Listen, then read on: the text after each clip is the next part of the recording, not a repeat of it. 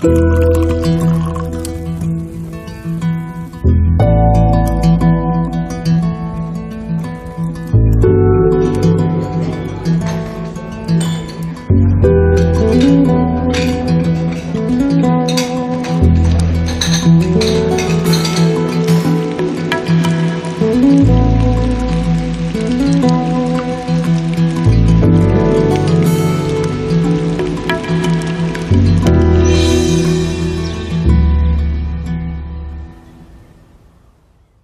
Ja, herzlich willkommen zum Genusscast. Hallo Maha.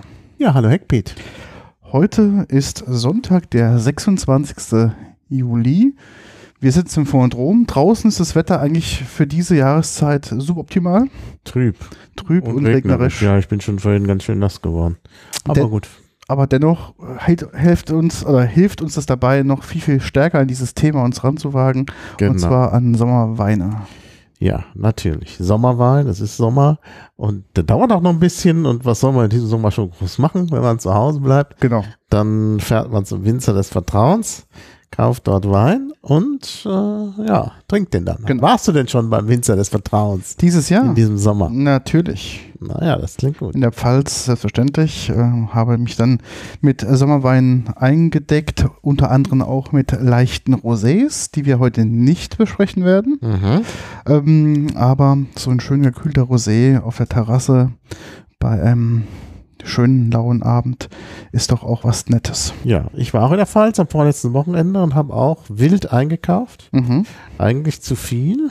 Naja, es gibt nicht so viel. Aber was ich sagen muss, ich habe mir ja viel Wein diesmal schicken lassen, weil ich ja wieder mit dem Zug unterwegs war. Und das hat wirklich alles wunderbar geklappt. Mhm. Und das ist natürlich auch der Vorteil in gewisser Weise, ähm, wenn man eh zu Hause ist Mhm. ähm, oder viel Homeoffice macht, dann erreichen einen die Pakete auch. Ja, Äh, und äh, das war gut, weil also auch größere Pakete, die ich so alleine ungern geschleppt hätte, mhm. mir halt in die Wohnung gebracht wurden. Das ist schon schön. Und dann natürlich, wie immer, Ende des Jahres kommt dann der Winzer und bestückt meinen Keller. Und ich habe diesmal zu viel bestellt, wie ich festgestellt habe, weil mein Keller noch so voll ist. das kann man ja auch ändern. Mit so einer das kleinen wird jetzt geändert. Festivität bei dir kann man ja Das sowas wird dezimieren. geändert. Das, da kannst du dich drauf verlassen, dass das geändert wird. Da Also kann man mal ein bisschen mal Platz wird äh, noch geschaffen werden. Ja, dann steigen wir doch gleich ein. Der erste ist auch leicht zu öffnen. Das ist ein äh, Long Cap. Äh, dann kommt Korken, dann kommt Long Cap und dann kommt wieder Korken. Und äh, das ist auch gleich. Ach so, wir müssen auch noch vielleicht sagen, wir haben viele Jungwinzer Ja, im Programm.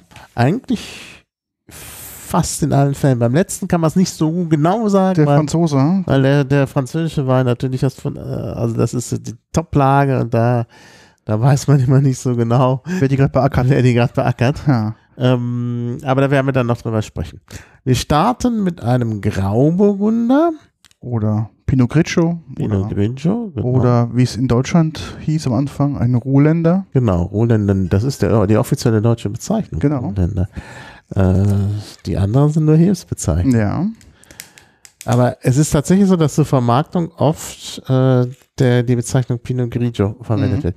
Ich gieße mal einen kleinen Schluck Genau. ein. Was macht denn für dich ein Sommerwein aus, um mal vielleicht mal ganz kurz das Thema mal Ja, Spritzigkeit. Ich mag Ja. das auch, wenn der da noch ein bisschen jung ist. Ja. Und ähm, ich, also das sieht man hier schon, da Mhm. kommt so ein bisschen, äh, das mussiert so ein bisschen. Das gehört eigentlich dazu. Dann sollte er äh, äh, auf jeden Fall äh, trocken sein. Mhm. Ich mag ja dann eher harmonische Weine, also die müssen jetzt nicht so ganz, ganz schrecklich sauer sein. Gut, ist ja bei Nun ist bei Grauburgunder oder eh so, dass das sehr säurearm. nicht so viel Säure haben. Genau. Und äh, ja, das, das wäre es eigentlich schon erfrischend. Kann man auch gut als Schorle trinken Mhm. vielleicht. Ähm, ja. Und ähm, für mich ganz wichtig, noch was macht für mich ein guter Sommerwein aus, der auch zu gut zu als Essensbegleiter zu sommerlichen Gerichten passt. Ja, ja, klar. Also der quasi auch zu, wenn es sehr heiß ist und man vielleicht feine Gerichte isst, wie zum Beispiel Fischgerichte, Meeresfrüchte oder leichte Pasta, dann darf es natürlich auch ein ganz guter Begleiter sein, der dann nicht zu dominant ist, der quasi Hm. diese feinen Speisen dann irgendwie mit einem, sag ich mal, mit einem Aroma, mit einem schweren Aroma irgendwie bedeckt. Aber da bist du dann beim Grauburgunder nicht richtig. Doch. Also Grauburgunder zu, zu äh, Nudelgerichten und so kein Problem. Ja. Aber bei Fischgerichten, ich finde oft, dass der den Geschmack, also wenn das wirklich so ein ganz zarter Geschmack Mhm. ist, dann erschlägt der Grauburgunder den. Also Mhm. bei Fischgerichten wäre ich eher für einen Weißburgunder. Also aber so ein Nudelgericht, das ist ja, also man isst ja gern mediterran im Mhm. Ja. Sommer, da passt äh, ein Grauburgunder auf jeden Fall dazu. Ich Mhm. glaube sogar, das ist der Sommerwein schlechthin Mhm. für äh, mediterrane Speisen. Und auch in Deutschland zunehmend beliebter. Er ist ja gerade, die Burgundersorten sind gerade Mhm. dabei, den klassischen, also im weißen Bereich, den Riesling, den Platzhirsch da so ein bisschen gerade das Feld streitig zu machen. Mhm. weil die moderneren Ausbaumethoden des Grauburgunders den A sehr vielfältig ähm, zu gestalten lassen und eine zunehmende Beliebtheit bei zu Grauburgunder halt kommt. Ja. Also es handelt sich um Kusterer, das ist der Winzer, auf den ich gleich noch zu sprechen kommen werde. Grauburgunder 2018, Steillage, darauf kommen wir auch noch zu sprechen. Mhm. Aus der Burgunderflasche natürlich. Ähm, und du kannst ja was zur Flasche sagen, ich probiere schon. Genau, also zur Flasche Etikett, also erstmal ein Long Cap, haben wir ja schon gesagt, typische Burgunderflasche, ähm, dunkel gehalten, in einem dunkelbraun. Ein relativ einfaches Etikett, da steht ein Krusterer in Schreibschrift drauf. Das Etikett ist so ein weißer, ja, nicht ganz wirklich weiß, so ein Recycelpapier sieht's aus. Und unten drunter sieht man quasi Grauburgunder Steillage und darauf ist bestimmt abgebildet der Ort, von dem er kommt. Esslingen. Ja, Also ist wirklich schon Württemberg? ist schon Württemberg, wollte gerade sagen. Ähm, das wird bestimmt das Esslinger Schloss sein oder Mhm, die Burg. Brücke, die Burg, ja. Esslinger Burg und da ist ja natürlich auch ein Hang, auf dem Ja. Wein angebaut wird. Das dürfte dann auch schon die Steillage sein. Mhm. Ne, Steillage ist natürlich besonders, weil man die nicht gut bearbeiten kann, Ja. schon gar nicht mit der mit Maschinen. Das ist der genaue Gegenentwurf zu dem Wein, den wir dann zuletzt trinken werden, Mhm. Äh, aus Bordeaux, der ja maschinell geerntet wird. Mhm. Und hier haben wir tatsächlich, hier müssen die Leute noch wirklich ran. Möglicherweise Erntehelfer. Gut, das 2018, da war das noch nicht so ein Problem. Genau, also ich habe gesehen, die Esslinger, ähm, also es sind, ähm, die Esslinger Rebflächen sind 72 Hektar und davon sind diese terrassierte Steinlage 26 Hektar, also gut, ähm, ja gut ein Drittel davon und liegt da genau an der Esslinger Burg, wie schon besprochen. Und ähm, die, ja, die Steinlage gibt natürlich Herausforderungen, aber natürlich auch einige Vorteile. Natürlich, weil sie terrassiert ist, gell, ist es natürlich optimal für klar Sonne und für auch für, für Regen. Und wenn du halt und terrassiert heißt natürlich auch ein bisschen einfacher zu bearbeiten als wirklich jetzt so eine ganz typische Krasssteinlage, wie man es zum Beispiel aus Mhm. der aus der Moselgegend kennt. Und genau, ich bin mal gespannt, wie die im Geschmack sein wird. Ich nehme mal hier mal, muss hier noch ein bisschen im Glas, also Ja. wirklich noch sehr jung, der ist von Ist- 2018. Es ist äh, eine helle, eine helle Farbe, Ja. also hellgelb. Mhm. Ähm, ja, und äh, natürlich klar und leichte per, Mhm. äh, also leichte Gasperlen da drin, also Mussierung. Ähm, und das ist natürlich, zeichnet die Frische und der schmeckt natürlich auch frisch. Aber zunächst mal in der Nase, finde ich, ist er sehr, Zurückhaltend. ja, Ich finde, für, einen- für einen Grauburgunder, für einen Sommerwein ist er, er ja, riecht, es ist leicht zurückhaltend für den Grauburgunder, Ja. aber dennoch ist, äh, ist der, ähm, ist es fast schon typisch. Also man merkt sofort, dass es kein Riesling ist. natürlich, ja, das merkt man in der Nase schon. Mhm. Aber so dieses, so Grauburgunder sind ja oft mal so Fruchtbomben in der Nase. Mhm. Der ist hier wirklich sehr zurückhaltend, Fruchtig, ja. aber im Geschmack merkt man so die typischen Grauburgunder Noten. Ja. In dem, also man merkt diese leichte, zum Schluss gerade diese leichte Mandelnote Genau. auf der Zunge. Genau. Und ich finde hier ganz klar, die Quitte steht im Vordergrund. Mhm. Ähm, eine, reife, eine reife Quitte, die äh, wirklich hier sehr schön kommt. Ein bisschen Säure kommt rein. Ich könnte, es könnte auch zum Beispiel ein grüner Apfel sein. ja, das denke Ja. ich auch. Ja. Das denke ich auch. Also grüner Apfel kommt auch in Frage.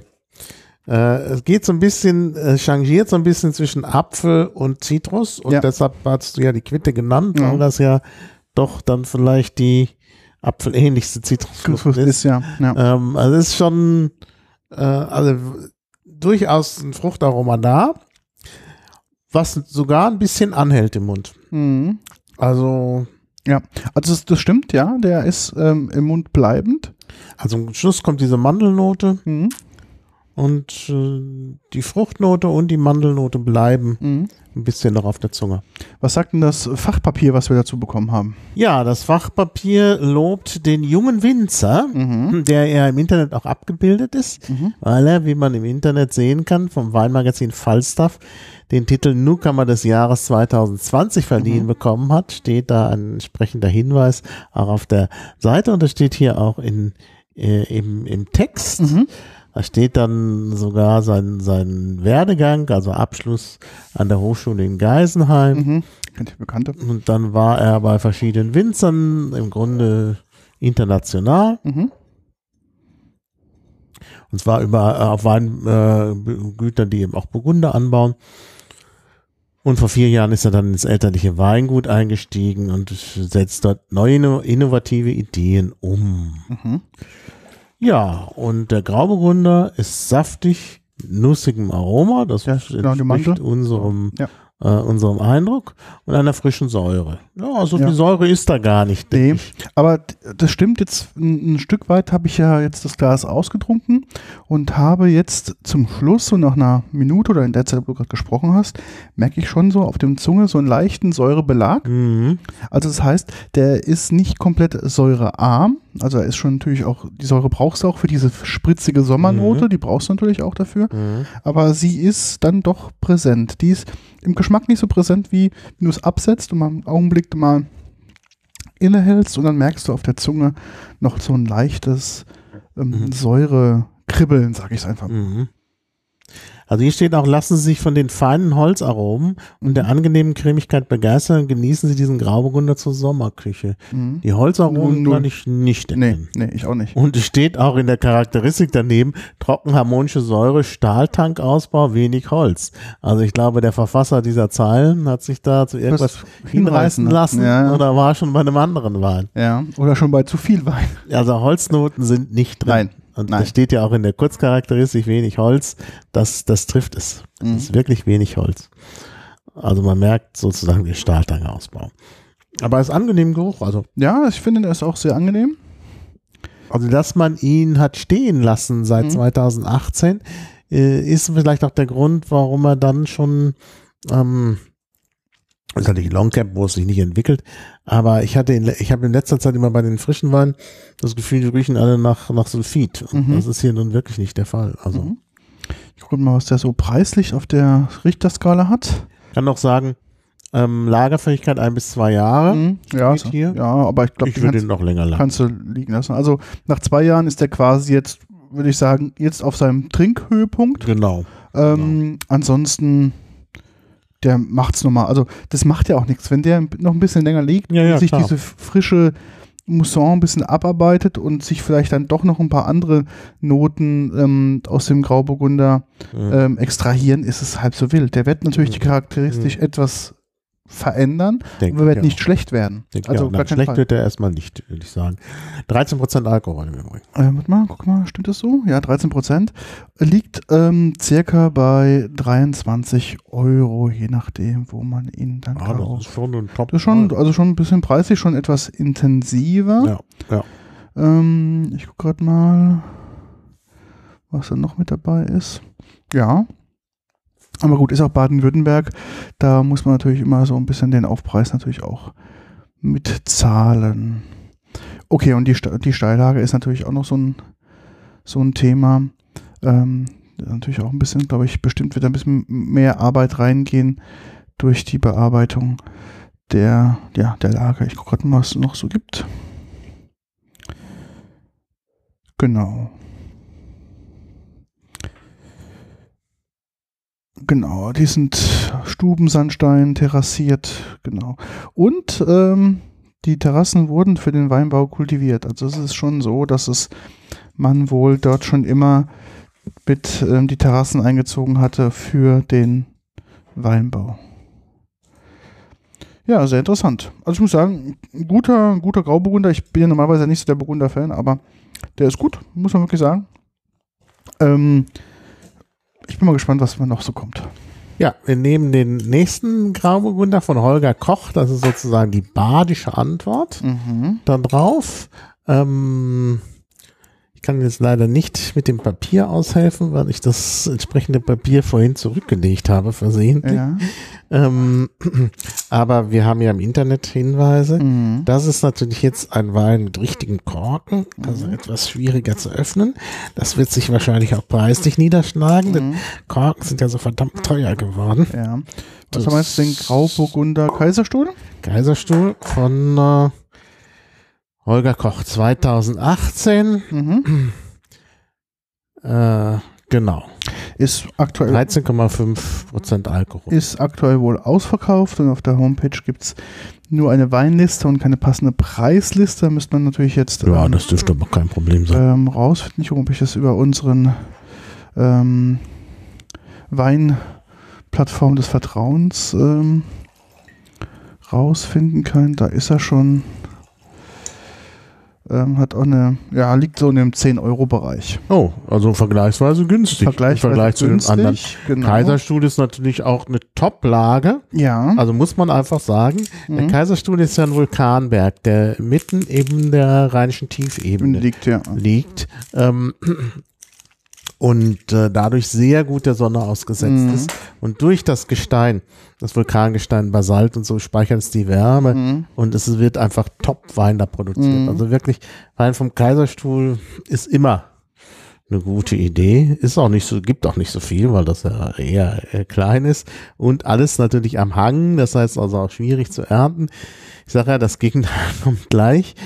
Und hier also auch ein perfekter Korken, was auch Geld kostet, also da 10 Euro, wenn schon 1 Euro Der Korken, ja. der Korken kostet. Auch das Etikett, Also sehr schön bin gemacht. gespannt. Etwas breiteres Etikett wie vorher zum, zum vorgängigen Wein, also ungefähr doppelt so breit. Ist es zweigeteilt und mit einer goldenen, mit einem goldenen Druck unterteilt. Der obere Teil ist dann quasi eher in so einem ja, weiß Recycelpapierstil gehalten und unten ist so ein leichtes Grün, so ein Mintgrün zu sehen.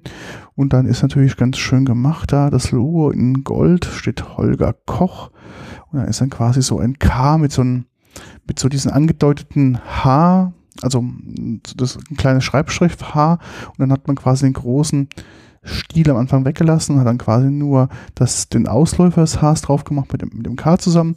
Holger Koch Weingut, Grauburgunder und unten drunter sind es drei Sterne. Ich weiß jetzt nicht, ob vielleicht bei ihm diese Sterne auch die verschiedenen Qualitätsklassen bedeuten, aber das könnte könnte so ein Stilelement auch einfach nur sein. Ich bin mal gespannt, wie der Ja. schmeckt. Also, ich, äh, der, die Farbe ist interessant. Die ist nämlich auch hellgelb, hat aber einen ganz roten Stich. Stich. Rotstich, Ganz ja. leichten Rotstich. Ja. Das ist aber nicht verwunderlich, denn obwohl äh, der Grauburgunder ja eine Weißweintraube ist, ist, ist die Beere sehr dunkel. Das ist richtig. Ja. Und das ist äh, vielleicht sogar der, Na äh, der, Grund für den Namen Grauburgunder, weil es so eine dunkle Beere ist. Genau. Und dann haben sie den natürlich hier vielleicht einen Moment auf der Schale liegen Genau. lassen. Und dadurch kommt. Und dadurch kommen diese dunklen Töne, also dieser Stich, aber er ist natürlich sehr interessant. Das ist natürlich eine spannende Farbe. Ich meine, das ist ein Weißwein.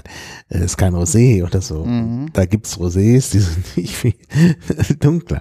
Also ist schon sehr interessant. ja. Und ähm, hier finde ich sogar den, das Bouquet noch, noch zurückhaltender. Da ist, äh, den- da kommt noch weniger äh, Geruch äh, rüber. Man kann den schon gar nicht, also wenn ich jetzt gefragt worden wäre, nur vom dran riechen, hätte ich fast gesagt, könnte ein Weißburgunder sein. Mhm. Und wenn man ihn jetzt trinkt, aber und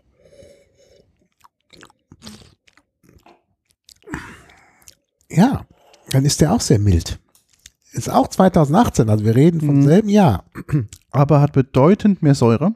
und hat etwas mehr Alkohol auch, Ja. 13,5. Ja, aber das merkt, er schmeckt der deutlich aber alkoholischer. Mhm. Ja, schmeckt deutlich Deutlich alkoholischer. alkoholischer, ja. Das stimmt. Mhm. Ja, naja, er schmeckt auch nicht so frisch, obwohl er so ein bisschen Perligkeit Mhm. noch hat, aber nicht ganz so mussierend Ja. wie, der, wie der andere. Aber ich finde ihn dennoch mild und eigentlich auch ausgewogen, Mhm. obwohl er mehr Säure hat. Ich finde, durch diese Meersäure kommt auch viel, viel trockener rüber. Mhm. Er kommt trockener rüber. Das Also es ist wirklich, ähm, Im Geschmack her kommt er sehr trocken rüber. Ich würde den jetzt nicht als typischen Sommerwein betrachten, Hm. weil diese Frische ihnen ein bisschen fehlt. Durch diese Ja. plötzliche Trockenheit am Ende des Gaumens Mhm. kriegt er eine relativ schnelle, also der Geschmack ist dann auch dann relativ schnell weg.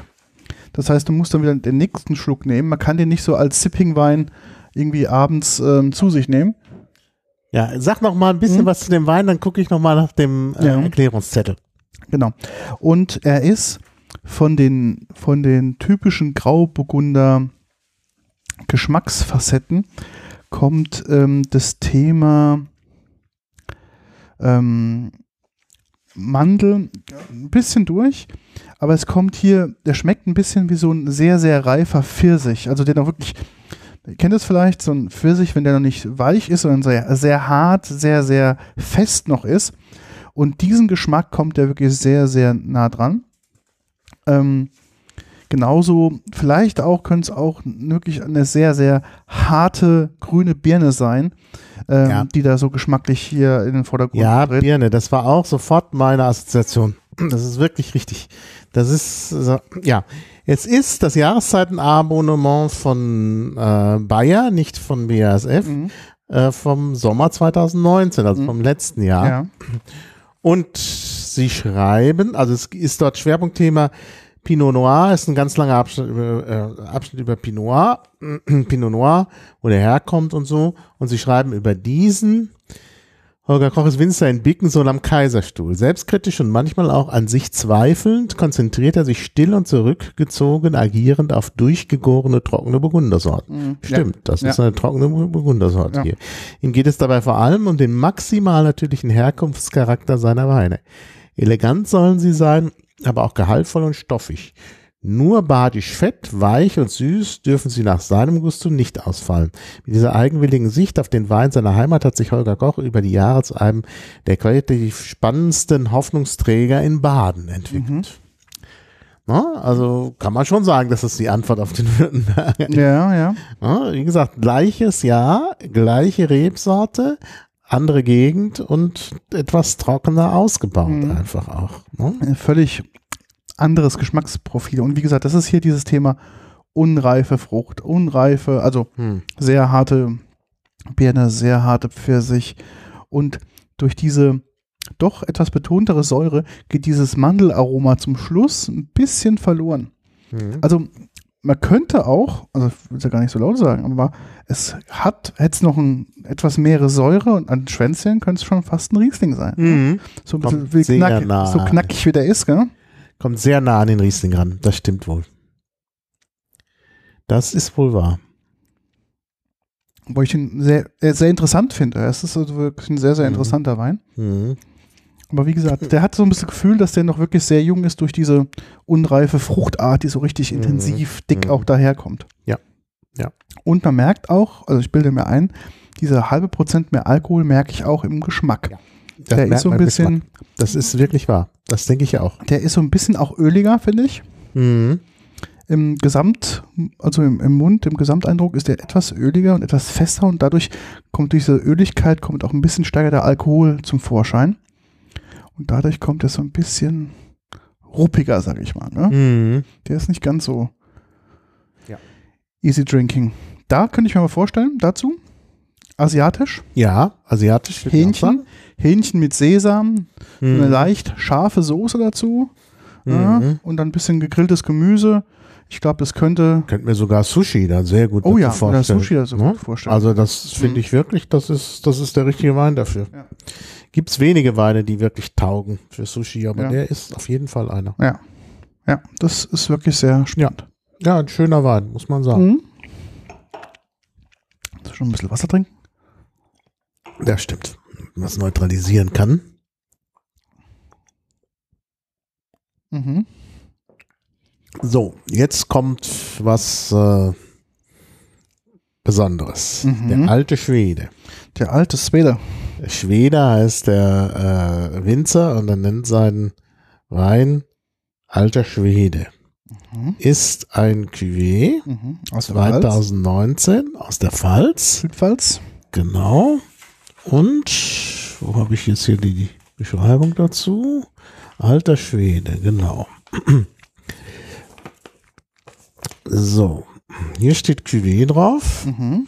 Auf der Beschreibung steht nicht Cuvée. Das ist natürlich jetzt hier sehr seltsam. Das können wir wirklich nicht verstehen. Die haben da irgendwie bei der Mach- äh, bei der bei dem bei der Beschreibung dieses Jahr Bisschen was verkackt, ha? irgendwas durcheinander gebracht. Mhm. Hier steht Rebsorte Sauvignac. Sagt ihr das was? Sauvignon. Sauvignac. Sauvignac, genau. Sauvignon Blanc und?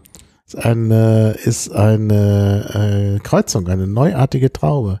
Riesling Sauvignac Blanc. Bis 2019 hieß die Traube VBCAL 6-04. Mhm. Und äh, diese Neuzüchtung Wie hat heißt die? VL? VB, VB? jetzt groß, neu, CAL CAL, ja. 6-04. 6 minus 04. Ich gucke mal, ob ich dazu was in unserer Shownotes noch finde. Ja, und das ist wie gesagt, äh, äh, die hat jetzt den Namen, also äh, 2020 erstmalig den Namen Sauvignac. Sauvignac ja, bekommen. auch, ja. Äh, weil er eben aus Riesling und Sauvignon Blanc Mhm. besteht, hat man so diese Kreuzung Sauvignon, Sauvignac Mhm. gemacht. Und die Züchtung galt besonders dem Pilzwiderstand, Mhm. Klar. kurz Piwi genannt. Mhm.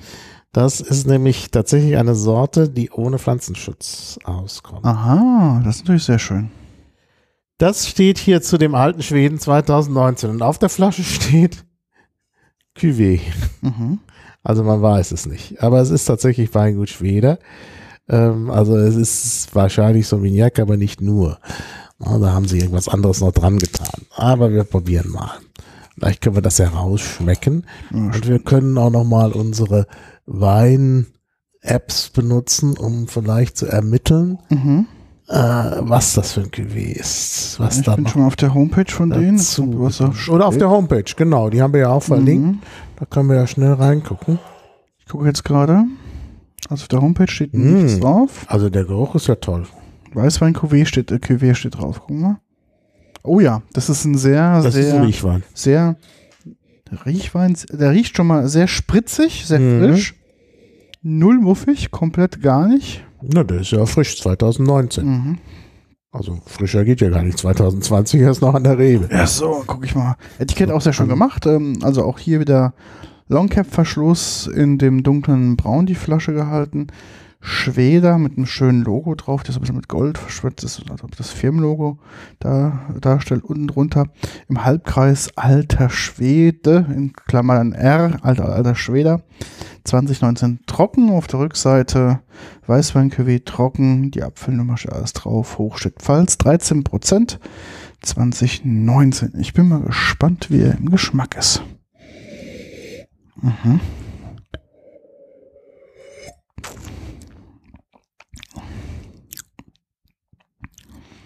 Aha. Mhm. Probier gerade zu ermitteln.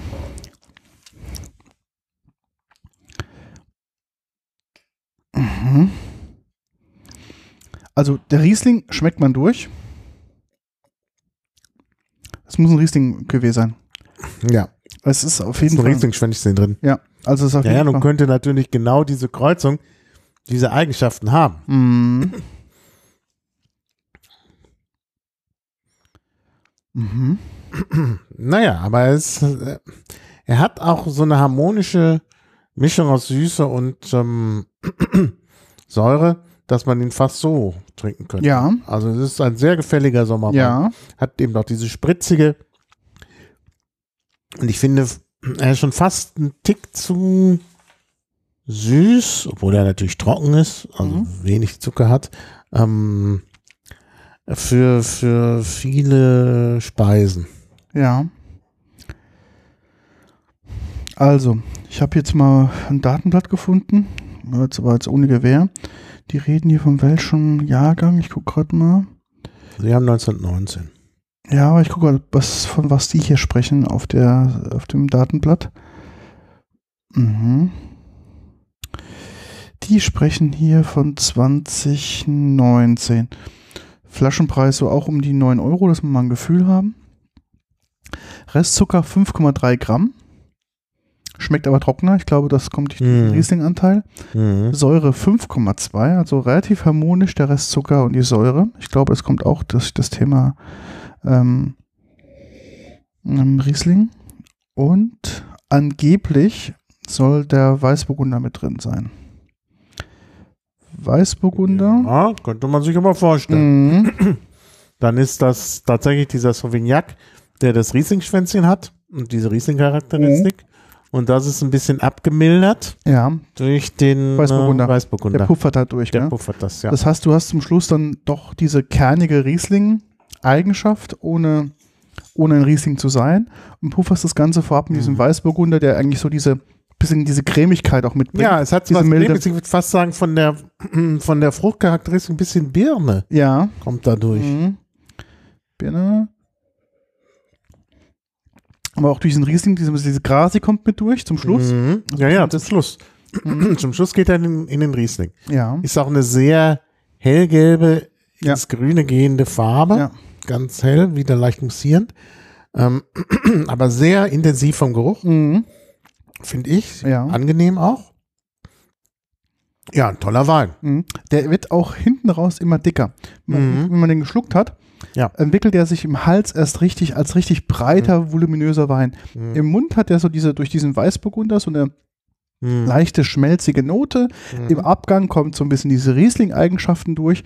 Und ich finde, im Hals wird er so richtig schön Mhm. breit und so ein bisschen, ja, das so richtig schön warm wird er im Hals. Mhm. Das ist richtig angenehm. Ja.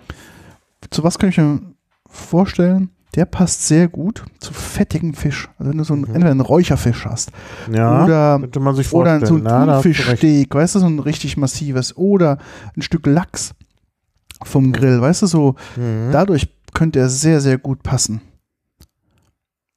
Aber geräucherter Fisch, das ist so das Erste, ja. was mir so in den Kopf kommen würde. Die stärkere Süße ist Ja. natürlich durchaus geeignet auch für den kräftigeren Grillgeschmack und so Mhm. bei Fisch. Ja, ja, auf jeden Fall.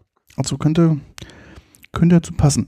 Ich finde, so alleine zum Trinken, der ist zwar gut, aber der, den könnte ich jetzt auch nicht den ganzen Abend trinken. Dadurch ist er mir zum Schluss zu fett. Als Speisebegleiter Mhm. sehr, sehr gut. Mhm. Aber so als den ganzen Sommerabend, die ganze Zeit den zu trinken, Ja. wird mir auf Dauer ein bisschen, bisschen schwierig. Gut, dann scha schauen wir mal. Mhm. Aber durchaus interessant. Die Kombination ist gut. Ja. So, jetzt haben wir 2015er Bordeaux Weiß. Bordeaux. Weiß. Wie weiß aus Bordeaux? Kann ja gar nicht sein. Und zwar tatsächlich, ich habe es ja extra verlinkt, ähm, aus, äh, ja, also aus einer Gegend, Mhm. äh, Pessac direkt praktisch noch Bordeaux, da kommt man immer durch, wenn man halt irgendwie von der einen Autobahn auf die andere Mhm. wechselt und so halb durch Bordeaux durchfährt. Das ist fast schon Stadtgebiet, Pessac. Mhm. Und ist die Gegend des Grand Cru. Also die Gegend, Mhm. also da kommen die teuersten Bordeaux-Weine, die besten, das sind die besten Lagen, das ist einfach, und da hat man eigentlich keinen Weißwein. Und hier kommt Ja. jetzt überraschenderweise Mhm. Ein Weißwein. ein Weißwein, Lune d'Argent, ne, Produzent Claude Lune. Und das ist an sich schon eine Überraschung. Also da muss man wirklich sagen, hm. ich weiß nicht, ob man den mit Geld bezahlen kann. Wir müssen das nachher mal nachschauen. Mhm. Wahrscheinlich nicht. Denn der kommt auch noch, also Claude Lune, ähm, Claude Lune gehört, ich habe das auch verlinkt, Ja. ähm, zur Financière Bernard. Das ist eine Aktiengesellschaft, ähm, die also wirklich, wo man wirklich sagen kann, da ist das große Geld in Bordeaux. Das sind die ganz reichen Winzer. Mhm. Olivier Ber- Bernard ist, glaube ich, also ist der Chef dieser Domaine, dem Domaine de Chevalier, und ist, glaube ich, ähm, ist, glaube ich, tatsächlich wieder der Juniorchef. Mhm.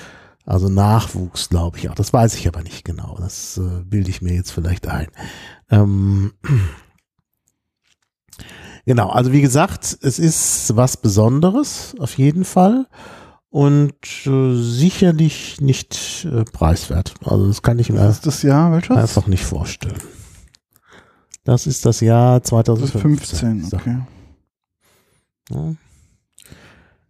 Also hier unserer, unser Zettel aus, äh, äh, aus der BASF. Das ist, die, das ist das Paket Bordeaux-Weine, wo eben auch ein Weißer dabei ist.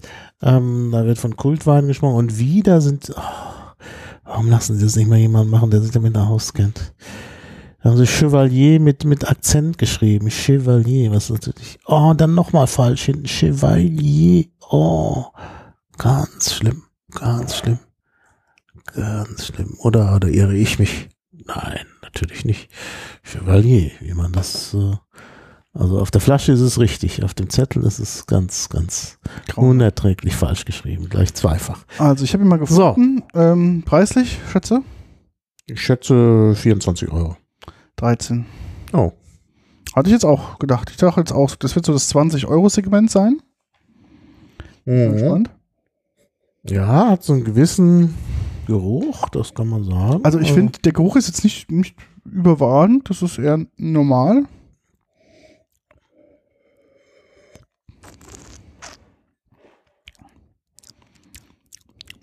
Sehr stark zitrusbetont. Ja. Ist eine Kombination. Cremig, sehr cremig. Ja, cremig ist es auf jeden Fall. Mhm. Also cremig und äh, Zitrus ist auf jeden Fall da. Zitrone, Grapefruit, Litchi Mhm. Nietzsche würde ich auch Und dieses- zustimmen. und dieses etwas rauchige, raue ist Akazienhonig. Akazie, Rinder, irgendwas, Baum, Mhm. sowas, weißt du? Ja. Merkst du zum Schluss dieses, Mhm. das ist, das ist, wenn du, wenn ich meinen Akazienhonig ähm, Mhm. reinrieche, wenn der schon ein bisschen so ähm, angefangen hat, ähm, so ein bisschen sich abzusetzen, Ja. dann, dann riecht der genauso. So ein bisschen holzig, äh, rindig, so riecht er. Mhm. Also, da ist Semillon drin. Das sind zwei Rebsorten. Semillon, Sauvignon Blanc. Gut, Sauvignon Mhm. Blanc ist halt jetzt nichts Besonderes. Aber Genau. Semillon Was ist ist Semillon? was Besonderes. Semillon ist eigentlich die, äh, äh, die Rebsorte, aus der man Sautern macht. In Sautern, das ist äh, auch bei Bordeaux. Mhm. Ähm, und äh, also die, die Semillon-Traube ist aus der Bordeaux-Gegend und ist besonders eben für diesen Sauternwein. Der Sautern ist ein Süßwein, Mhm. ähm, der äh, dadurch entsteht, dass äh, man ähm, die Reben schimmeln lässt. Ja, Und der Schimmel- Edelfäule. Edelfäule, Ja, genau, entzieht, das ist ein bestimmter Schimmel, Mhm. den man da nimmt, Botrytis heißt er, und ähm, der entzieht die Flüssigkeit, dadurch konzentriert sich das, Das ist der Zucker? wie so eine Art Ja, ja. Sine, ja, ja. das ist die Grundlage für den, ähm, für den Sautern. Mhm. So, äh, und oft wird eben für Süßweine, selbst wenn man keinen Sautern macht, also nicht so richtig edelsüß, Mhm. ähm, wird er da eben kombiniert mit Sauvignon Blanc Mhm. ähm, oder Muscatella und äh, daraus wird dann eben Süßwein gewonnen. Mhm. Und äh, ganz selten, und das ist hier der Fall, wird der trocken ausgebaut. Das ist jetzt hier der, Mhm. der Trockenausbau, das ist wirklich was Besonderes. Hier steht es auch, äh, ich kann dir mal den Text von äh, BASF vorlegen, lesen.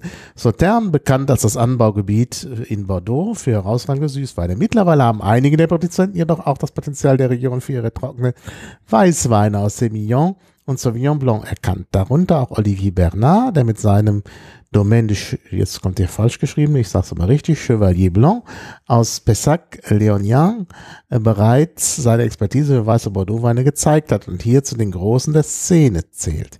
Mit der Cuvée Lune d'Argent ist ihm eine elegante Cuvée gelungen, die mit ihrer Mineralität, ja, die ist da, die Ja, Mineralität, das stimmt, ja. Und der Eleganz wunderbar zu Meeresfrüchten und Edelfischen harmoniert. Ja, ja, ja, das würde ich auch so sagen. Auf jeden Also das Fall. ist gut beschrieben. Und ähm, ja, das Interessante ist, dass der Boden in äh, Bordeaux äh, eben äh, gerade an dieser Stelle, das sind eben die Grave, ähm, der Name Grav, Grabers in, auf Okzitanisch heißt eben Kiesel, der Boden ist halt steinig Mhm. und äh, war zunächst für die Landwirtschaft wenig geeignet, bis man entdeckt hat, dass wenn man da Wein drauf anbaut, dass äh, das ein Geschmacksvorteil ist. Ja. Ja, und äh, dass dieser Kieselboden eben auch die Wärme gut speichern Ja, kann. klar, bietet sich an, ja. Äh, und man konnte eben auch schon in früheren Zeiten dort gut Wein anbauen, weil einfach das äh, mit der Wärme stimmte. Jetzt hat man allerdings das Problem mit dem Klimawandel, dass es dort zu heiß wird und man ganz viel bewässern muss, um überhaupt noch Weinbau treiben zu können. Das wird sich irgendwann nicht mehr rechnen. Mhm. Also wir sind wahrscheinlich die letzte oder vorletzte Generation, Bordeaux war ja auch schon nicht mehr die jüngsten, die noch Bordeaux-Wein wirklich so Mhm. genießen können. Das wird man irgendwann einstellen müssen oder es wird so teuer, weil man so viel Wasser drauf schütten muss, Mhm. dass es ist, man sich nicht mehr leisten kann. Oder halt man im Bordeaux quasi überlegen muss, ob man gegebenenfalls andere Weinzüchtungen entwickelt. Die dauern ja aber auch über Jahrzehnte, um so Weinzüchtungen erstmal zu entwickeln und dann auch vor allem auch anerkennen zu lassen, um dann quasi noch Mhm. verschiedene ähm, Wein, charakteristische, charakteristische Bordeaux-Weine quasi vielleicht gegebenenfalls Mhm. mit anderen Sorten einfach abbilden zu können. Das wird mit Hochdruck an, an, an hitzebeständigen, trockenbeständigen, äh, trockenheitsbeständigen Weinen gearbeitet. Also ein Beispiel ist zum Beispiel in Deutschland eine alte We- Weinsorte, die man wiederentdeckt hat, der sogenannte rote Riesling, Ja. der nicht rot ist, Genau, der, der heißt nur so. Ja. Naja, die, die, die, auch da sind die, Scha- die Schalen Nee, ist ein bisschen- dunkel. Ja, ja. Ist aber ein Weißwein. Und der rote Riesling hat auch wieder diese Qualität ähm, der, äh, der großen Hitze gut Ja. zu widerstehen. Genau, immer diese kurzfristigen Hitzewellen oder Perioden Genau. kann er ganz gut abhalten, ja. Ja. Ja, ja. Ich mache den Verlinken ja auch mal, der rote Riesling. Das, das stimmt, ja, genau, weil alles wiederholt sich. Auch wir hatten mal Hitzewellen und ähm, zu frühen Zeiten und dementsprechend gab es natürlich auch schon mal Weinsorten, die sich da auch ähm, ja, sich äh, da herausgestellt haben, dass sie sowas gut überstehen können. Ja. Das ist wirklich ja. Aber wie gesagt, die, die Lage ist dramatisch in, äh, im Bordeaux. in ja. Bordeaux. Das muss man einfach mal so sehen. Also das feuchte, milde Klima, was es eigentlich immer gab in Bordeaux, wo man eben eher darauf rechnen musste, dass der Boden eben die Wärme noch speichert, das hat sich eben ganz verändert Mhm. und wird sich weiter verändern. Der Klimawandel, der schreitet ja wild voran. Ja. Ja. Also dieser Wein ist tatsächlich ganz anders als der erste. Definitiv. Eben auch, weil in äh, Bordeaux eben es flach ist und man maschinell Mhm. anbaut. Beziehungsweise erntet, das Ja. ist vor allen Dingen der Punkt. Und ähm, ich denke, dass der Bordeaux noch besser wäre, wenn man das wirklich auch händisch ernten würde, aber das äh, lohnt sich, glaube ich, nicht mehr. Nee, ich glaube, die Zeiten sind total vorbei, dass du da noch Ja. was in der Richtung machen kannst. Ja, Fand es sehr interessant. Also, ähm, kurz da vielleicht mal ein, da ein bisschen zusammenzufassen. Von den vier Weinen finde ich natürlich allein die Art und Weise, dass wir einen Weißwein aus dem Bordeaux trinken, am, am spannendsten. Aber Mhm. geschmacklich muss ich sagen, ist das, also wenn ich nicht wüsste, dass das jetzt ein was Besonderes aus dem Bordeaux ist, würde ich sagen, geschmacklich ist das gut, aber jetzt ja, ist nicht doch ein guter, also auch ein harmonischer Ja, Weißwein, aber- den man auch zu vielem trinken kann. Aber das ist jetzt kein Brecher, wo ich sagen würde, oh mein Gott, den muss man jetzt ungetrunken haben, sonst Nein, weiß man nein, nicht, wie, wie, er- wie ein Weißwein das aus, ist aus dem ein, Bordeaux glaube schmeckt. ich, auch ein Essensbegleiter. Ja. Ähm, aber er ist auch ein frischer Sommerwein, also Mhm. man kann ihn, glaube ich, auch so auf den Balkon. Ja, man, man merkt so ein bisschen, ich finde im Geschmack, was ein bisschen stört als Sommerwein, man merkt doch ein bisschen diese Edelfäule noch durch. Merkst du das? Aber der hat eigentlich keine Edelfäule, das hat man schon abge... Weiß ich, aber ich finde im Geschmack ist der so ein bisschen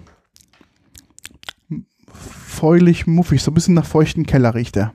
Mhm, und das schmeckt ja auch schon von 2015, das Ja. muss man ja auch sehen. Ne? Ist allerdings das aktuelle Weinpaket für diesen Sommer. Mhm. Also, also, ja, und ich finde den halt nicht so spritzig wie die anderen, die wir bis dato getrunken haben. Mhm, der ist nicht so spritzig, das ist Das richtig. ist eher der, der, der Wein für den alten Ja. Franzosen. Mhm. Das ist jetzt kein, kein Wein für die Jugend, zu dem wir natürlich wir zählen. Mhm. Ähm, sondern es ist eher so, ja, der darf schon ein bisschen, der darf ein bisschen saftiger, ein bisschen kräftiger sein. Mhm. Ähm, vielleicht auch, wenn man da sonst nur Rotweine trinkt oder viel Rotweine trinkt, brauchst du natürlich dann auch einen Weißwein, Mhm.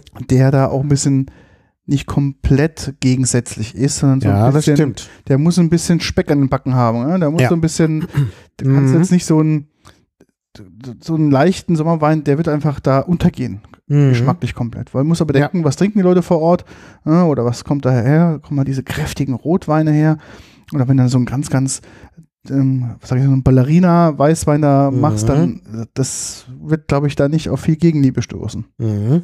Also, weil zudem, ja, die verkaufen es natürlich auch, aber produzieren es natürlich auch für ihr, für erstmal in erster Linie für sich selbst. Gell? Also, wieso trinkt man halt die Weine in der Region? Ja, Und da brauchst du halt doch ein bisschen so einen Weißwein, der ein bisschen mehr, Mhm. ja, der ein bisschen mehr Umf hat als klar. das andere. Ja, ja, klar. Wie viel Prozent hat er eigentlich? Der hat, was steht hier drauf? 13. Jetzt 13. 13, ja. Also die anderen auch. Ja. Der eine hat ja sogar 13,5. 5, ja. Mhm.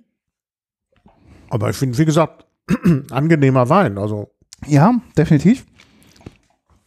Ja, auch auf jeden Fall. Angenehmer Wein. so, jetzt darfst du natürlich mal sagen, welches der beste war. Also am interessantesten, muss ich sagen, fand ich den alten Schweden oder Mhm. alter Schwede. Mhm. Dann hat mir besser geschmeckt als zweiter der ähm, Kusterer, der Grauburgunder Steillage, den fand ich Der erste. der erste quasi, fand ich Mhm. sehr gut. Also meine Reihenfolge war quasi alter Schwede, dann die Steillage. Dann fand ich vom Holger Koch, fand ich gut, aber er ist schon ein relativ großer Abstand zwischen der Steillage Mhm, und dem mhm. Koch. Und am interessantesten fand ich natürlich den, den Weißwein aus, aus Bordeaux, aber auch geschmacklich würde ich ihn wirklich auch hinten anstellen. Mhm. Ja. Also ich fand den Bordeaux auch sehr interessant. Aber du hast recht, der ist geschmacklich ganz anders als die anderen. Ja. Deshalb lässt er sich nicht gut vergleichen. Ja, ja. Also ich würde auch wirklich sagen, frische Sommerweine sind eher die drei anderen. Als der, als der Lune d'Argent. Ja. Und da sehe ich allerdings den Kusterer und den Holger Koch näher beieinander. Ja? Aber ich stimme dir völlig zu, der Schwede, also der Schweder, Ja. der alte Schwede, der Schweder ist tatsächlich da der Beste. Ja. Ich würde sogar sagen, da ist der Abstand groß. Ja? Also ich würde eher also sagen, der Schweder ganz zuerst und dann ein bisschen Abstand und dann Koch und, und äh, äh, Kusterer relativ zusammen, aber auch in der Reihenfolge der Kusterer ist wahrscheinlich wirklich besser als der Koch. Ja. Und ähm, ja, und der, der, der, der, der Claude Lune, Claude Lune würde ich würde ich ungern vergleichen mit den anderen. Ja. Er ist wirklich anders. Mhm. Deshalb ist er besser, schlechter. Ich meine, der Schwede war ja eine Entdeckung, auch weil er diese sonderbare Rebsorte hat und in dem Cuvée das wirklich diese, diese gleichzeitig die Milde und die Geschmacksexplosion und dann auch noch diesen Riesling-Charakter, der völlig überraschend ist eigentlich. Ähm, und auch bei dem Claude Lune, würde ich sagen, sind, der ist im Geschmack untypisch und irgendwie überraschend. Ja. Während äh, Kusterer und Holger Koch sind eben Grauburgunder. Mhm. Ne? Das ist, äh, kriegt man das, was man erwartet. Natürlich auch gut gemacht, Ja, auf klar. jeden Fall. Ja, ja. Die verstehen ihr Geschäft. Das ist völlig klar. Ne? Wobei, wenn ich denke, dass der Kusterer äh, über 20 Euro kostet, das wäre er mir dann wahrscheinlich im Kauf nicht wert. Nee, also, Also, für den Preis würde ich dann doch am Ende den Kaitui ja, ja, vom von Schneider nehmen. Schneider nehmen. Ja. Ne? Da hast du mich beide. Das ist, das ist die Preislage. ja, das ist die Also, Preislage und da hast du, Billiger. und da hast du, glaube ich, vom, von der Frische her den besseren Genau. Sommerwein. Würde ich auch sagen. Ja. Also beim Kusterer stört mich eben, dass es teuer ist für das, was er Mhm. Gut, bietet. man muss Aber natürlich auch sagen, Du musst aber denken, auch da, falls auch in den edlen Weingütern, da ist doch immer der Preisvorteil ist dann doch noch irgendwie da. Die Pfalzweine sind noch zu billig. Hier ist halt Naja, bei, bei Schneider würde ich nicht sagen. Ja gut, aber jetzt, jetzt gehst du mal im vergleichbares Weingut Baden-Württemberg, da zahlst du trotzdem nochmal 10% oder 15 drauf. Mhm. Und man sieht jetzt natürlich jetzt auch, die beiden sind schon aus dem Bundesland Baden-Württemberg. Da kommt natürlich schon der Aufpreisstempel drauf. Natürlich Mhm. hier steiler, kann ich verstehen. Das ist, Naja, ähm, das ist viel Arbeit. ist viel Arbeit, das Ja. ist klar. Aber wie gesagt, wäre mir geschmacklich, finde ich, bildet sich die Arbeit nicht den Geschmack nieder, wo du sagst, okay, Mhm. Das ist jetzt so exklusiv, diese Steillage, dass du sagen kannst, ähm, mach, ähm, du machst ganz viel händig und dadurch ist er so teuer, weil er auch dann immer diesen extra Tipp an super Geschmacksnuancen rausholt. Würde ich Mhm. sagen, Nee. nö, tut er nicht. Nee, tut er Tut nicht. er nicht. Also, wenn der jetzt, Nicht. Also von der vom Preis-Leistung wäre ich dann doch eher beim Holger Koch. ja, würde ich, würde ich, auch, würde ich auch sagen, ja. Ja, denn Preis-Leistung, das ist ein 10-Euro-Wein Ja. und der ist aber top ja, der ist auch, für den Preis. genau, definitiv. Also Ja. Preis-Leistung ist es, finde ich, am, am allerbesten. Mhm. Und der hat sich wirklich, und das ist ja hier auch beschrieben, der hat sich halt Mühe gegeben, den wirklich äh, trocken auszubauen, Ja. was wahrscheinlich auch nicht so einfach ist, weil die Kaiserstuhlweine ja doch eher zu süßen neigen. Ja, ja, ja. Also da hat er wirklich äh, dran gearbeitet Ja. und das muss man ja auch sehen. Da, da muss ich sagen, ist die Arbeit im Keller sehr gut gewesen. Mhm. Beim Kusterer ist, glaube ich, die Arbeit in der Steillage relativ hoch, aber ich finde da im Keller, Mhm. Was er daraus macht, ist halt, ja. naja, ja. ist halt, ja, okay. Er ist Nachwuchswinzer, aber studiert in Geisen, in, weiß ich nicht mehr, was was ich gesagt, Geisenheim? Nee, nicht Geisenheim. Wo hat er studiert? Äh, erfolgreichen Abschluss, Geisenheim, doch. Ja. Na, da muss man doch, muss man es doch können im Keller. Ja, normalerweise ja. Ja. Du machst ja die, ist ja die Fachhochschule in Geisenheim, ja. Ich sag nicht, dass er wenig kann, aber man Ja, hätte ja. an der Stelle vielleicht mehr rausholen können. Also Holger Koch holt da was raus, Mhm. muss man echt sagen. Ja, also anerkennend, wirklich. Definitiv. Ja. Ja, also Schwederer, klar, durch die Kombination sehr spannend. Ja, sehr spannend. Und wie gesagt, ich glaube, Sehr wenn man den, Wein. den, den Weißwein aus Bordeaux in Perspektive setzt, ist es ein Mhm. tolles Produkt. Mhm. Aber ich glaube jetzt so ein bisschen zu diesem ähm, Sommerweins-Thematik sind die anderen zu frisch Mhm. und dadurch merkt man halt diesen großen Abstand. Ja. Ja. Würden wir jetzt quasi Weißweine aus dem Bordeaux nehmen, Mhm. ist der, glaube ich, ganz weit vorne mit dabei. Ganz weit vorne. in, dem, ja, ja, in dem Kontext, Genau. ja. Ja, es gibt aber, können wir nicht machen, denn die Bordeaux-Weine, die wir hier bekommen haben, Ja. sind alles Rotweine. Ja, ja. eine Weißwein, aber das Ja. kann man nicht vergleichen. Also die, die, die, Nee, äh, gar nicht, aber ich meine, wenn es noch mehr, also die Rotweine, das sind hier auch, da ist auch nochmal Grave dabei, Chateau de Landiras, da ist äh, äh, Tour Saint-Christophe dabei. Das sind halt diese Top Wohnweine, äh, Rotweine, Grand Cru und so. Mhm. das kannst du überhaupt nicht mit, mit, mit, mit, mit äh, dem Weißwein vergleichen. Ja, ja. Da, da ist es Mhm. ist ein ganz anderes Produkt. Ja, ja, klar. Mhm. klar. Naja. Und das wäre auch nichts für Sommerweine. Das war ja auch aus dem Bordeaux-Paket. Das Bordeaux-Paket kam auch vor dem Sommerwein-Paket, aber es also passt eigentlich noch in den Winter. Mhm. Wahrscheinlich deshalb auch so viele Rotweine. Ja, ja, definitiv. Ja, Ja, sehr interessant, ja, muss ich sagen. interessant. Also mal wieder auch Richtung Baden-Württemberg mal wieder etwas äh, Neues entdeckt. Muss man gucken, ja. Ja, da bin ich ja immer relativ sparsam unterwegs. Ja, na, ich habe von meinen neuen Nachbarn Mhm. Du hast neue Nachbarn? eine, ja, eine Kiste äh, Grauburgunder vom Kaiserstuhl Mhm. vor der Tür gefunden. Das als ja- Einstandsgeschenk. Das ist doch nett. Ja. Und äh, das heißt, ich werde jetzt mehr Württemberger Wein trinken. Ist es die links von dir, die Familie? Bei mir. Ja, über dir. Okay. in äh, Bamberg. Achso, in Bamberg. Ja, ich ja. dachte jetzt hier in Berlin. Nee, nee, Okay. in Bamberg. Nee, in Berlin, ich glaube, da würde man den Nachbarn nicht schenken, weil, Ja. man, weil man im Allgemeinen die Anonymität bevorzugt. Zug, der In Bamberg geht das nicht, vor allen Dingen, wenn das Leute sind, die direkt über mir auf dem Dach Ah. rumtanzen oder auf dem Podium auf dem glatt geschliffenen Parkett rumtanzen. tanzen. Ja. Das hört man natürlich. Ne? Und Da muss man gleich äh, gutes Nachbarschaftsverhältnis herstellen und das haben sie ja damit geschafft. Aber sind beide aus der Gastronomie und der eine ist auch Sommelier. Ah, Also von daher werde ich mich schlau machen. Das könnte gut. dann vielleicht auch mal was für einen Podcast werden, Ja. hoffe ich. Mal sehen. Apropos Podcast, wir haben ja ein, demnächst wieder einen Gast. Ja. 13. August, wie geht's weiter? Wir haben mache eine Wodka-Folge. Wir hatten ja schon mal eine Wodka-Folge Ja. gemacht. Und du hast ja gerade auch Ich war nachgekauft. Ne? gerade, genau, ich war jetzt ja gerade nochmal im, im Polen und habe mich nochmal auf dem aktuellen, auf dem Wodka-Markt nochmal umgesehen, was sich da so tut. Man merkt ja auch nach wie vor, der Markt ist weiterhin am explodieren und man merkt jetzt auch in Polen ganz explizit, muss man sich halt vorstellen, wenn man in Polen Wodka kaufen geht, in einem, ich sag mal, Standard-Supermarkt, also irgendwas in der Größe, also so ein bisschen Vollsortimenter.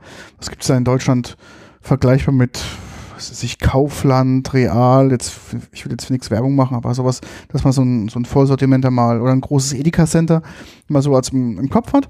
Ähm, gibt es ja auch da die passenden Dependancen, ja auch in Polen, ähm, Mhm. auch Car- Carrefour aus Frankreich ist da auch natürlich sehr, sehr prominent und da ist natürlich so ein Wodka-Regal in Polen natürlich doch schon eine ganze, eine ganze Reihe groß. Und was man da sieht, ist, dass sich das Thema nachhaltig, ökologisch, bio auch im Bereich Wodka jetzt ganz, ganz stark als Mhm. Thema etabliert hat. Das heißt, diese riesen Regalreihen mit Wodka, was man so von Standardsortiment bis auch schon so den Midrange bekommt, entwickelt sich gerade auch in dem Midrange-Bereich jetzt wirklich auch separat, auch optisch dargestellt auf diesen Wodka-Regalen. Ähm, jetzt ist wirklich so eine Abgrenzung da mit diesen ganzen ähm, Bio, fair gehandelt, super Öko, klasse Wodkas, Mhm. die sich da wirklich jetzt auch wieder auftun, so ein bisschen back to the basic gehen. Und ähm, da habe ich jetzt auch ordentlich nochmal zugeschlagen, auch dann für die Folge. Und wir werden ja als Gast äh, einen Freund von mir haben, Nick, der betreibt das quasi Wodka-Thema professionell und der wird uns ein bisschen noch ein paar Hintergründe und Ideen ähm, dazu mitgeben. Ich glaube, es wird eine gute Folge. Ich glaube Wir auch. sollten vorher kräftig essen, glaube ich, weil wir werden auch natürlich auch wieder nur wieder nippen, aber ich glaube, wir werden schon doch mit, mit sechs, sieben ähm, unterschiedlichen Wodkas irgendwie ähm, uns betrauen müssen. Mhm, mhm. Das heißt, wir müssen da mal gucken, wie wir das Ganze organisatorisch machen. Ja, aber wenn man gut gegessen hat vorher, Ja, dann, sollte es gut gehen. dann kann man das machen. Und Ja. es geht ja nur darum zu nippen. Genau. Und ich glaube, da haben wir noch eine ganz gute Unterstützung, die uns bei dem Thema nochmal fachlich, glaube ich, ganz gut äh, begleiten kann. Wichtig ist vielleicht für die Leute, die dann sich schon mal auf das Thema einsp ähm, einstimmen möchten, die Podcast-Folge Nummer 30 ist Mhm. da die, was man hören sollte. Es werden vielleicht auch ein paar Wiederkehrer mit dabei sein Mhm. ähm, wo wir vielleicht von dem einen oder anderen Wodka-Haus, was da auch beschrieben ist, vielleicht die eine oder andere Sorte ähm, mitnehmen oder bereitstellen. Ähm, Nick wird, glaube ich, eher in dem Bereich ähm, russischen Wodka, glaube ich, ein bisschen was Spezielleres haben.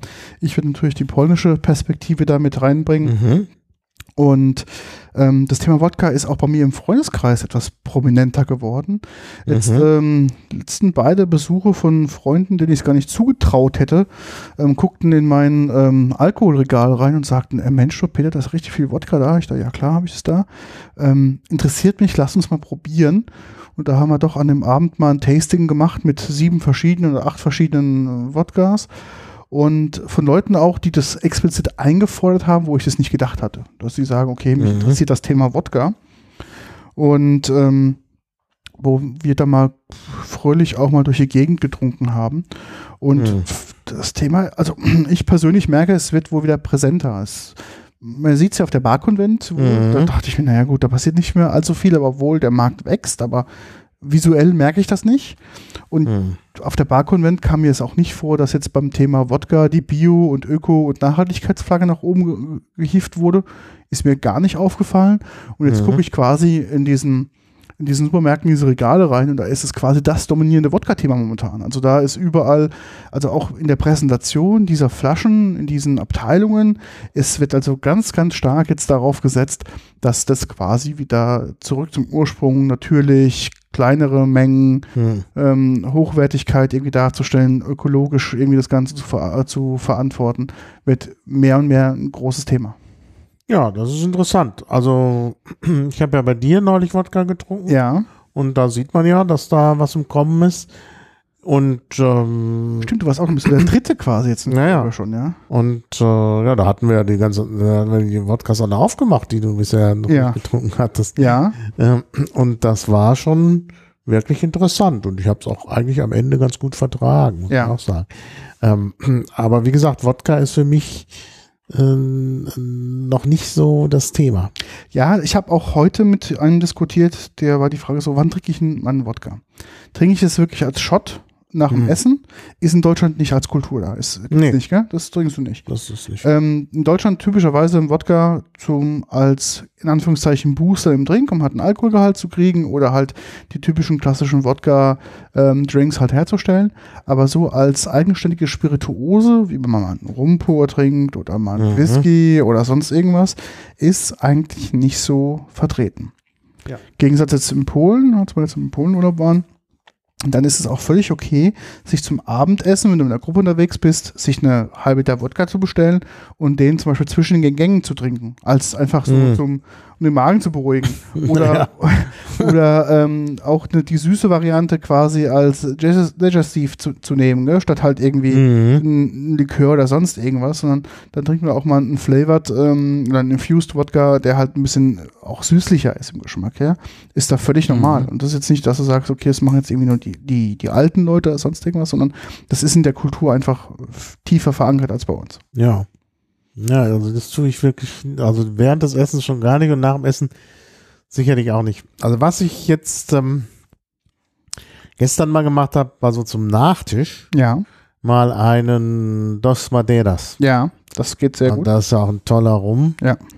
Ähm, also 5 plus 5, also Mhm. fünf Jahre Ja, in ja, dem ja. einen Holz, fünf Jahre in dem anderen Holz. Und das muss, muss wirklich sagen, das, das war schön. Also mal so als Nachtisch. Mhm. So ein so ein Ja. kleines Glas. Ähm, dann reicht's natürlich auch. Und äh, das kann man mal machen, denke ich. Aber jetzt ist ein Wodka, weil der ja dann doch nicht so geschmacksintensiv ist, also als Nachtisch wäre es sicherlich nicht geil. Ja. Das stimmt, ja. Ja.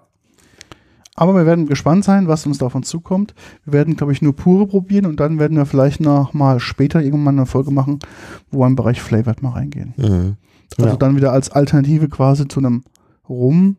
Ähm, ich habe zum Beispiel auch jetzt Ja, in Polen eingetrunken, der hat ähm, einen Wodka, der quasi in die Richtung Grappa geht, Mhm. ähm, den man quasi als Alternative zu einem Grappa nach dem Essen nehmen kann. Ja, Oder auch ähm, einen Wodka, der in die Richtung Cognac geht, Mhm. ähm, um halt ähm, da quasi auch mal eine Alternative nochmal zu haben. ja, Ich denke, da ist noch was tut, dann stay tuned, more to come.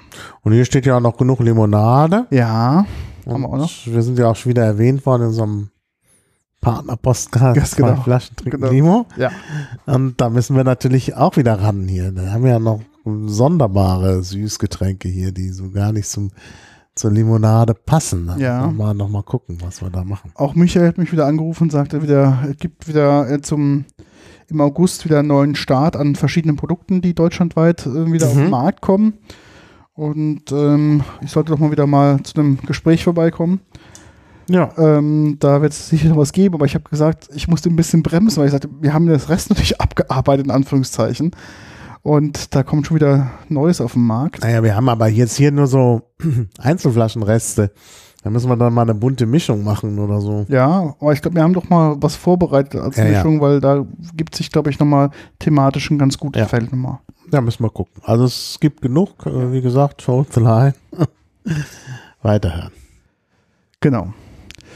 Ja, ich glaube, dann sind wir Gut. auch soweit durch. Dann Ja. ähm, vielen Dank, Maha, für, Ja, für die Auswahl und für die Vorbereitung. ja, vielen Dank dir und äh, dann schauen wir mal, was noch so kommt. Genau. Also, Besten Dank. ja, Tschüss. tschüss.